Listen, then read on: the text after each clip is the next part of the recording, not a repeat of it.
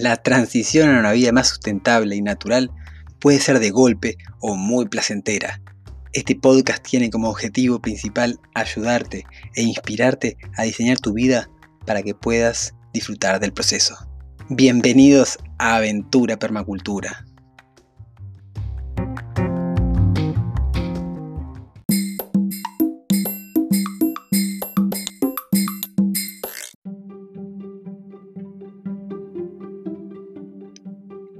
Muy pero muy buenas a todos, a todas, bienvenidos acá a otro episodio a la mano completa, el episodio número 5 de este podcast Aventura Permacultura, en el cual como siempre les recuerdo comparto un poco de mi viaje en esta inmersión a la vida sustentable, a la vida en la naturaleza. Desde acá un día bien soleado, precioso, espero que estén muy muy muy bien y hoy traigo un tema radicalmente estratégico para cualquier diseño de permacultura.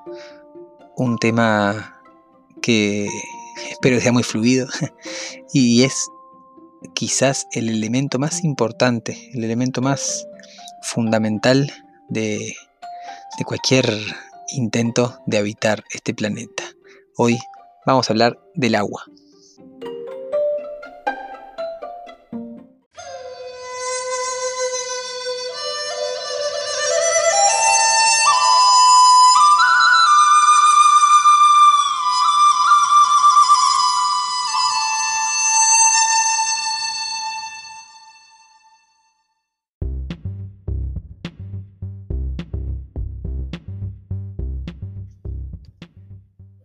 El agua es vida.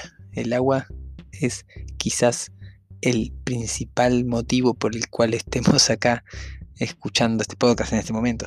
Pero que la vida surge desde el agua y todo se alimenta del agua, todo se nutre del agua, todos estamos formados por muchísima cantidad de agua.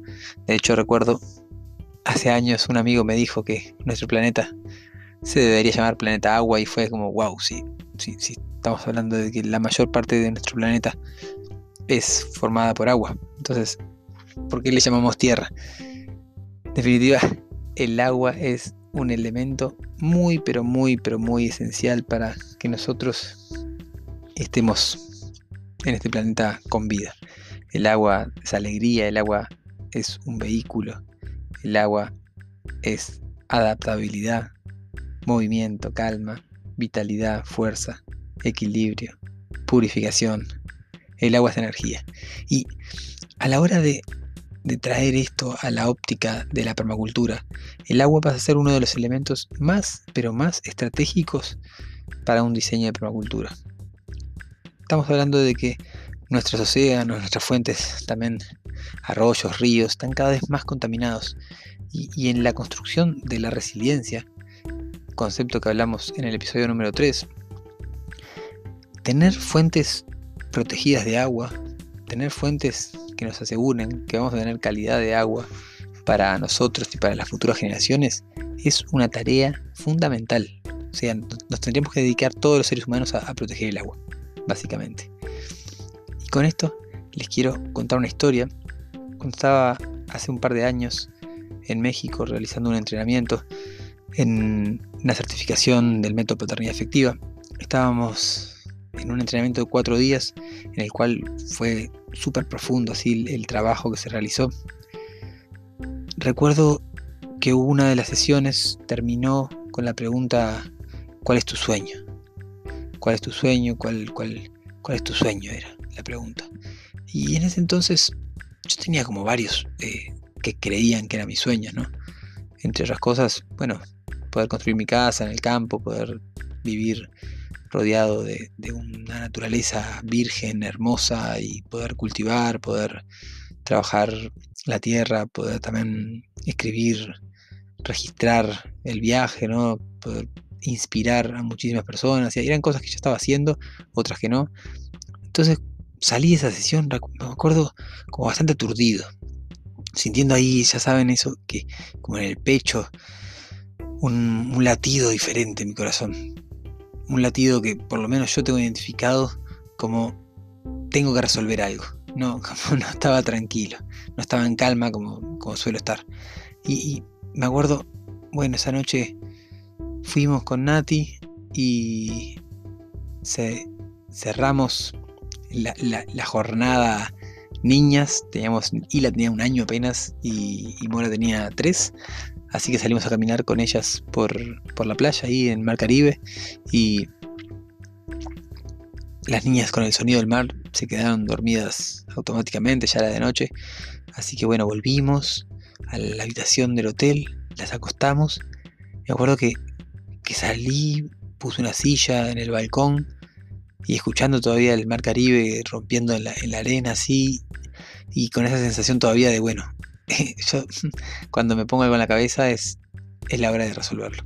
Y me senté y comencé a pensar, comencé a sentir comencé a preguntarme y de repente viene Nati y me pregunta en qué andaba y ahí le digo que le pregunto cuál es cuál es mi sueño amor cuál es nuestro sueño cuál es tu sueño fue así como cuál es mi sueño y ahí les invito a preguntarse no cuál cuál es su sueño más profundo y en ese momento recuerdo que empecé a, bueno, mi sueño es esto, ¿no? De poder conseguir una tierra, e irme a vivir al campo contigo, con las niñas, y, que haya una escuela hermosa, y, poder inspirar a muchísimas personas, así ya, ya en ese entonces ya estábamos con biofamilias eh, en proceso, así ya estaba iniciado biofamilias, habíamos abierto nuestras primeras inscripciones para nuestro curso y teníamos la primera generación ahí tomando el curso de medicina en tu jardín.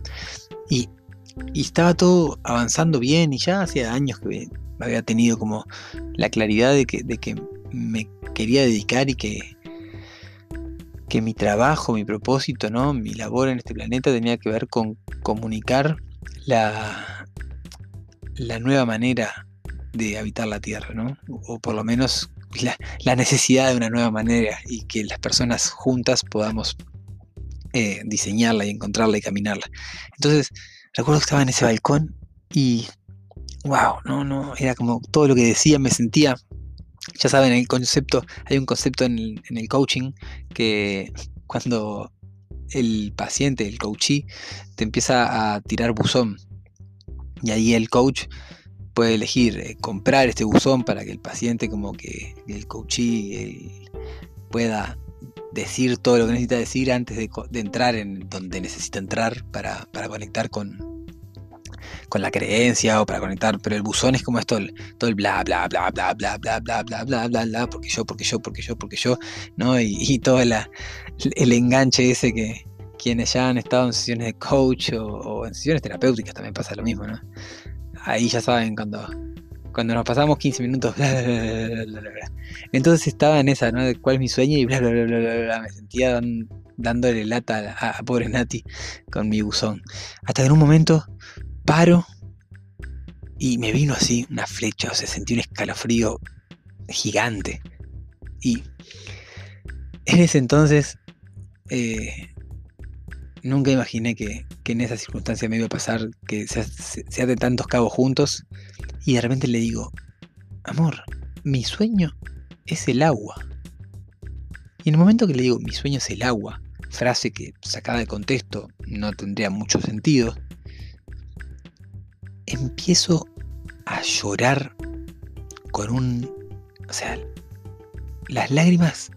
No, no, no, no era que lloré. Las lágrimas empezaron a brotar de, de mis ojos con todo mi cuerpo, empecé a llorar con todo mi cuerpo. Y y no puedo creer toda la piel erizada y se me vuelve a erizar ahora en este momento, porque no puedo creer que, que estaba cerrando y abriendo un ciclo tan, pero tan impactante en mi vida como lo fue el haberme ahogado a los 12 años. Eh, tengo un tatuaje bien, bien grande en mi cuerpo, de alguna manera narrando o dejando el testimonio de que tuve una segunda oportunidad. En otro episodio les puedo contar esa historia y cómo, y cómo de alguna manera también está vinculado con este viaje, pero en ese momento que dije mi sueño es el agua, fue como que se vino una catarata de, claridad y fue muy impresionante, muy impresionante el hecho de, darme cuenta que mi propósito mayor es cuidar el agua, cuidar de los ríos, cuidar de los océanos. Y por eso estaba detrás todo esto. De alguna manera yo sabía el, yo sabía el qué. Yo sabía que, que difundiendo la permacultura estaba haciendo, estaba, lo estaba haciendo bien, que difundiendo eh, cómo hacer remedios naturales, cómo hacer remedios caseros y dejar de consumir medicamentos industriales, sintéticos, que, no nos hacen bien y que además eh, hay una industria muy, muy contaminante detrás de eso. Yo sabía que todo eso estaba, estaba bien, entre comillas, ¿no? que, estaba alineado conmigo, pero no sabía por qué lo estaba haciendo de alguna manera. Adentro de mi corazón sabía que lo tenía que hacer y que no tenía nada mejor que hacer que esto. Pero en el momento que fue tipo, mi sueño es el agua, y darme cuenta que todo lo que hacía en realidad estaba haciéndolo para proteger el agua, fue como, wow. Entonces, bueno, desde ese momento mucha más claridad de, de dónde poner la energía, ¿verdad? Entonces hoy que estábamos hablando del agua, les quería contar esta historia que eh, deberíamos trabajar juntos para proteger las cabeceras de cuenca. Deberíamos trabajar juntos para proteger las lagunas. Deberíamos trabajar juntos para proteger los ríos, los arroyos. Así que les pido encarecidamente que, estén haciendo lo que estén haciendo.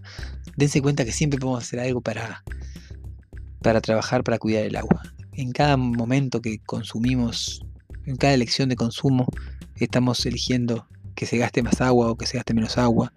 A la hora de también nuestro consumo, nuestro uso diario, en, a la hora de lavarnos las manos, la famosa, ¿no? Los dientes o los platos. Pero no se trata solamente de eso, porque eso es la menor cantidad. Les, les, les aseguro que la menor cantidad de agua que, que gastamos o que podríamos eh, dejar de gastar está ahí. La mayor cantidad de agua es en nuestro consumo, nuestro consumo diario, desde la ropa, el alimento y el transporte, etcétera, etcétera. Todo tiene una historia atrás, todo tiene una huella. Y el agua es generalmente algo que no, se, que no se mide en esa huella. Lo único que se mide a veces es en estas infografías que los vegetarianos y los veganos suelen poner cuando comparan la producción de un kilo de carne con un kilo de legumbres y las proteínas y eso, ahí sí se suele medir el agua, pero, pero también podría cuestionar esos datos que no son del todo ciertos muchas veces, sobre todo en nuestro país, donde, donde la ganadería, y no estoy defendiendo la ganadería para nada en, este, en la manera que se usa, pero esas cantidades de agua que se, que se colocan en esos en esos infografías son bastante subjetivas y, no tienen por qué ser precisas, en el sentido de que muchas veces están dirigidas a producciones en feedlot, donde sí, bueno, pueden calcular cuánta agua se consume. Pero, pero bueno, cuestión, tenemos que intentar conservar el agua en nuestro sistema. En la permacultura hay uno de los principios que más me gustó, es así que más retuve siempre que más utilizamos en cada lugar donde estamos, donde vamos a impactar, donde vamos a diseñar, es que el agua recorra la mayor parte de tu territorio en la mayor cantidad de tiempo. ¿Esto qué quiere decir? Que si nosotros llueve y el agua corre por nuestro suelo y se va muy rápidamente de, nuestro, de nuestra porción de, tierra, se va, se va muy rápidamente de nuestro terreno, de nuestro diseño, quiere decir que ahí nosotros tenemos un error de diseño garrafal, un error de diseño muy eh, fundamental. Necesitamos tener un sistema que almacene el agua, que cuando llueve esa agua se, se, infiltre en nuestro suelo, llegue a las profundidades, se meta adentro del suelo. Si, si nosotros vemos que el agua corre mucho y se va rapidísimo, esa agua no está infiltrando en el suelo. Y si queremos tener un suelo fértil, una, vida en ese suelo, necesitamos generar ese, ese, respetar ese principio, ¿verdad? Que el agua recorra la mayor cantidad de territorio, de espacio dentro de nuestro terreno en el mayor tiempo posible.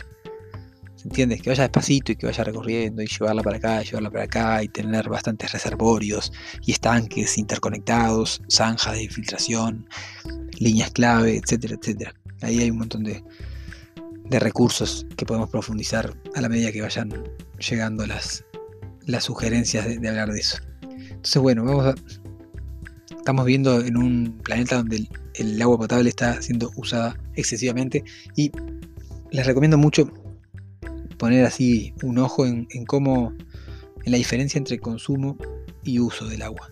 Porque muchas veces cuando hablamos de uso, estamos hablando de, que el agua retorna al ciclo. En la permacultura usamos el agua. Usamos el agua para, para por ejemplo, lavar los platos y esa agua retorna al ciclo, pasa por un filtro y puede usar, ser usada para regar, puede ser usada eh, para generar un ecosistema, puede ser usada para muchas cosas. En cambio, el consumo, el agua, no vuelve al sistema y es una de las cosas que estamos más acostumbrados en la ciudad. En la ciudad también podríamos tener eh, reservorios de agua de lluvia, podríamos tener maneras de, ciclar el agua, maneras de ahorrar agua, maneras de retenerlas en ciclos, de capturarla. Es, es una, un asunto muy importante y podría hablar muchísimo de este, de este tema, la verdad. Importante siempre que, lo recuerden como el principio que hablamos la, en el podcast pasado, que un elemento esencial debe ser soportado por múltiples elementos, una función esencial. El agua es esencial, por lo cual en cualquier diseño debe estar soportada por múltiples elementos. Espero que hayan disfrutado el día de hoy. Espero que hayan eh, podido aprender algo. Me encantaría así que me escriban en los comentarios cuál fue el mayor, eh, cuál fue el aprendizaje que se llevan del podcast de hoy. La verdad que me va a encantar leerlos. Eh, recuerden que estamos transmitiendo todos los días un episodio diario acerca de nuestra aventura permacultura. Les veo mañana. Un gran abrazo. Chau, chau, chau.